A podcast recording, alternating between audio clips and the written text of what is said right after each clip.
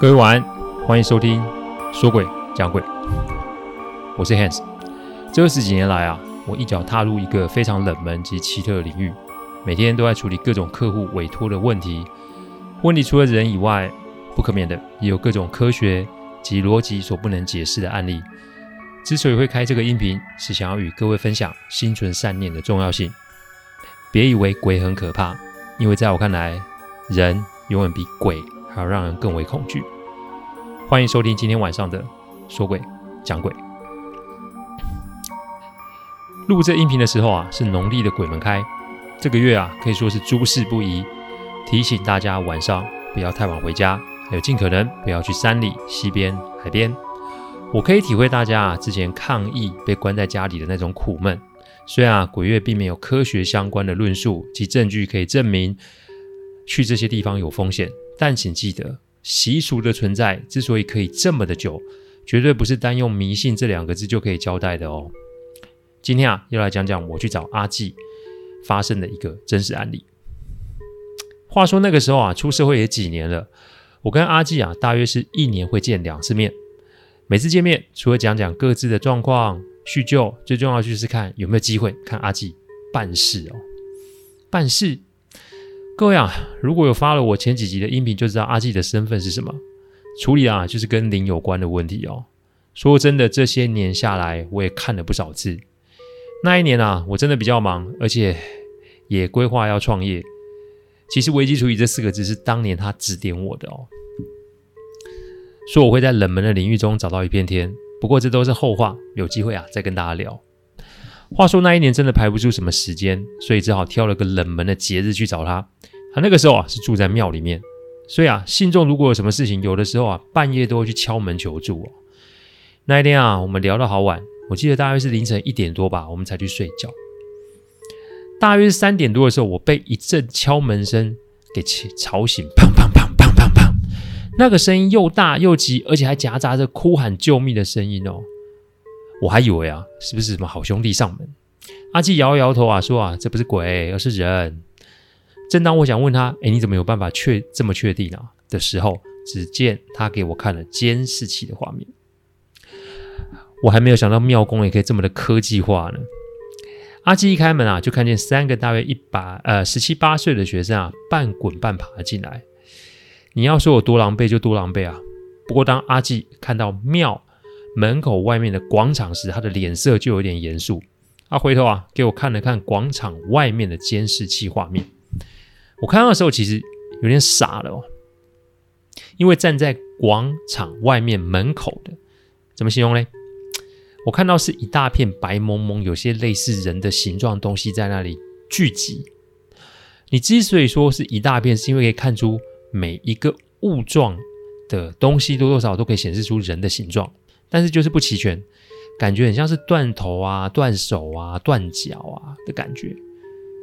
但他们啊都聚集在门口，没有散去，当然他们也进不来，而且看起来是越来越多哦。但是撇开摄影机，我看广场大门外面并没有看到相同画面哦，我当然就知道是发生什么事了哦。阿纪啊，叫我把。庙门关起来，然后就让这三个年轻人坐在神明厅，接着就是拿出香及符纸在他们周围做一些，我觉得应该是净化的动作吧。接着呢，就让他们喝了一些水，然后等他们回神哦。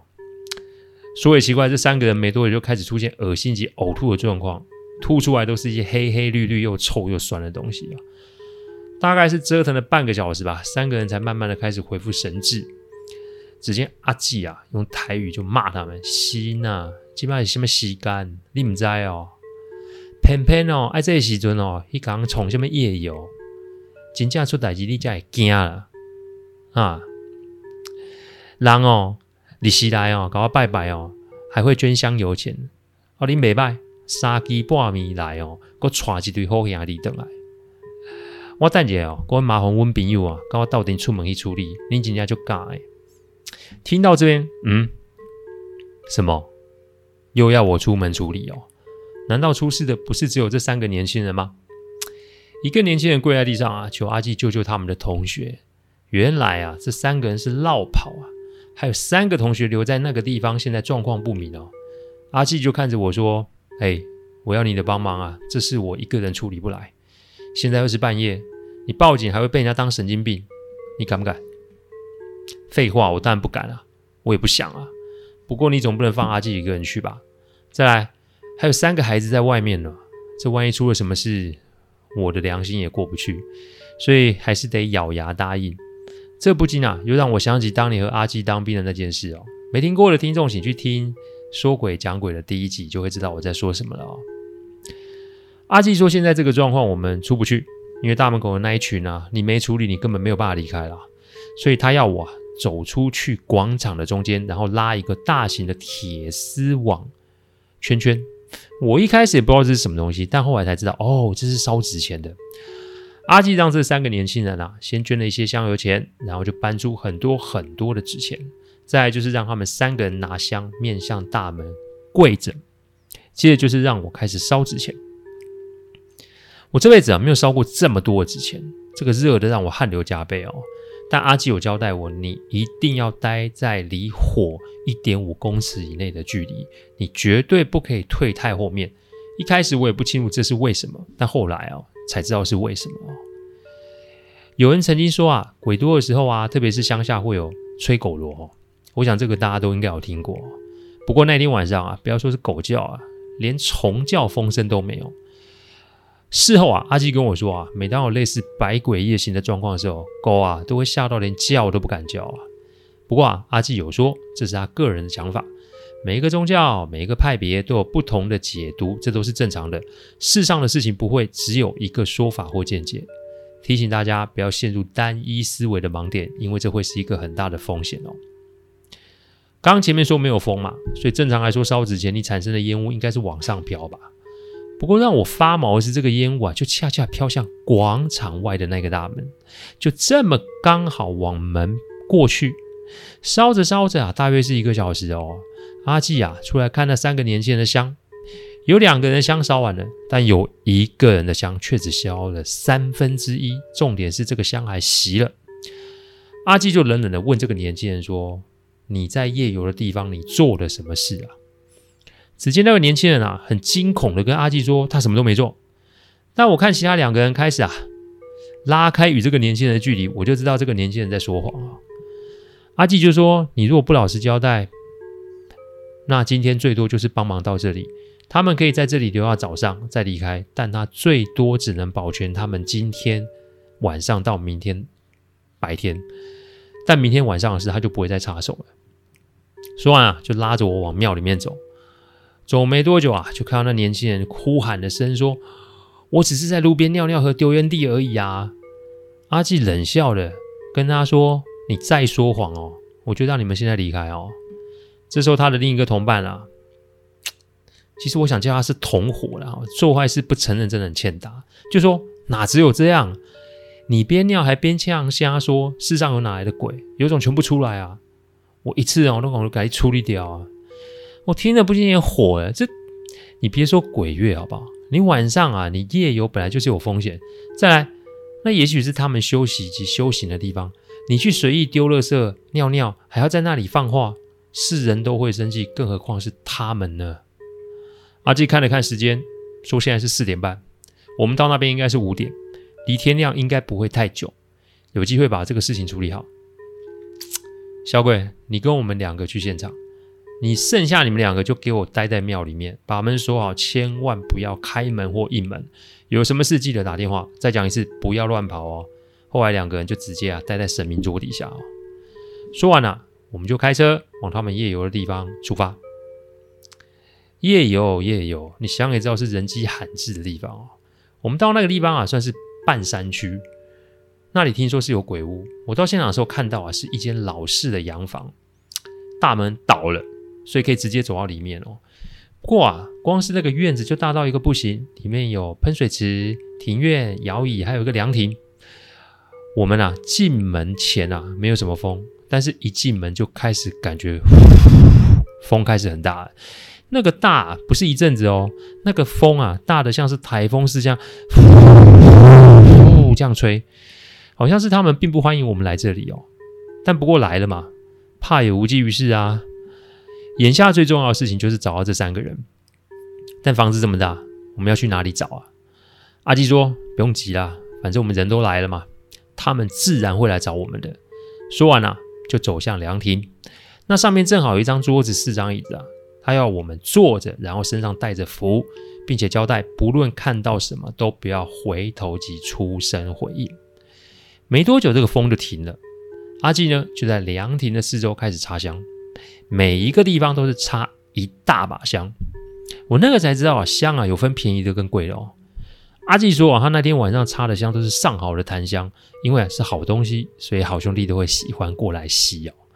这个一啊是登门跟他们道歉，显示我们的诚意；二也是跟他们开门见山，希望可以有别的处理方式，因为不这样，只怕那三个留下的人啊会有危险。那逃掉这三个人啊，也别想好过。要知道哦，夜晚来的时候，他们是无所不在的，所以哪怕将来鬼门关了，他们仍是有办法死整这些白目年轻人啊。果然啊，这香燃烧速度很快哦。还有阿基啊。有带一个行李箱，里面有很多香，所以他不慌不忙就换了三轮香。换着换着，阿纪便要我开始在凉亭旁边烧纸钱。但这个时候，诡异的事情就发生了，因为纸钱点不起来。这里讲的点不起来，不是打火机没火，也不是纸钱湿的打不点不起来。这里说的就是我打火机点火，而且点着纸钱，但是纸钱就是烧不起来。阿基看了看，就说：“他们要的就不只是这样，他们要更多。”我心里就想：“啊，他们要什么？”我们身后那个白目年轻人啊，突然就这么的站了起来，二话不说，就开始用头去撞凉亭里面的桌子哦。忘了跟各位说，凉亭里面的桌子与椅子都是大理石做的啊，这个撞下去绝对是头破血流啊！才撞三下，这个年轻人的头啊，已经是鲜血直冒，然后不省人事哦。阿基这个时候算是有点发狠了。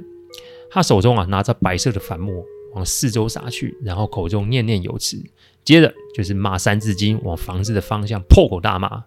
那个时候我已经是吓得不知道该怎么是好，但是感觉阿基在跟他们呛下间谈判吧。就这么僵持了十几分钟，突然传来一声鸡叫声。其实我一听就知道，哦吼，天亮了。这天亮了，总算是咱们的主场吧？阿季突然就说：“我再给大家你们一次机会。”如果真的不放人，那没关系。今天晚上我就请天兵天将来找你们算账。抓交替不是不行，但这是有违天道及有损阴德的事。不信，今天晚上大家来试试看。说完，阿纪啊，回头再跟我说，再点一次。这一次，嘿，火就这么的点起来了。阿纪叫我在这里面烧纸钱，他没有进屋子去，只是拿起电话报警啊。大概二十分钟后，警车及数辆救护车都来了哦。三个昏迷不醒年轻人就这么的被抬了出来，连同那一个头撞伤的就一起被送到医院去喽。来了警察，看起来跟阿纪是熟识的朋友。他看了看现场，也是无奈的笑笑。这也是我第一次知道，原来警察也可以接受另类办案的方式哦。只是当我们踏进那个房子的时候，我真的是吓坏了，因为一进客厅的时候，我看见天花板有很多的绳结。各位，我们现在讲的这个绳结，就像是人上吊自杀那种结。我数了一数，大概有三十几个。哪怕那个时候已经是早上啊，这 人是让人冷汗直冒啊。阿七看了看，也没有说什么，只说啊，这里不是久留之地，因为煞气太重。这里发生什么事，其实也不干我们的事，只有在现场插了插了香，并向四方祭拜之后就离开了。回到庙里的时候啊，已经是早上八点多。阿纪啊，把那两个吓得半死的年轻人训诫了一顿，然后让他们离开。然后啊，就我去旁边的市集吃切拉米当早餐哦。这一夜没睡，又全身发冷，让我连喝三大碗姜丝嘴边肉汤哦。我喝完的时候，阿纪跟我说：“哎，这事还没完呢，还没完，还没完。那到底我们还要做些什么嘞？”想要知道啊，那就请下周五晚上十点准时收听哦。谢谢大家赏光哦。听完之后啊，请喝杯温开水再去休息。现在是鬼月，请大家一定要记得相关的禁忌：山里、溪边、海边都不要去。晚上尽可能的不要在外面逗留。另外，请记得在这个时候尽可能不要到庙里去。这是为什么呢？下周自然会告诉大家原因。谢谢各位，我们下周再来说鬼讲鬼。晚安。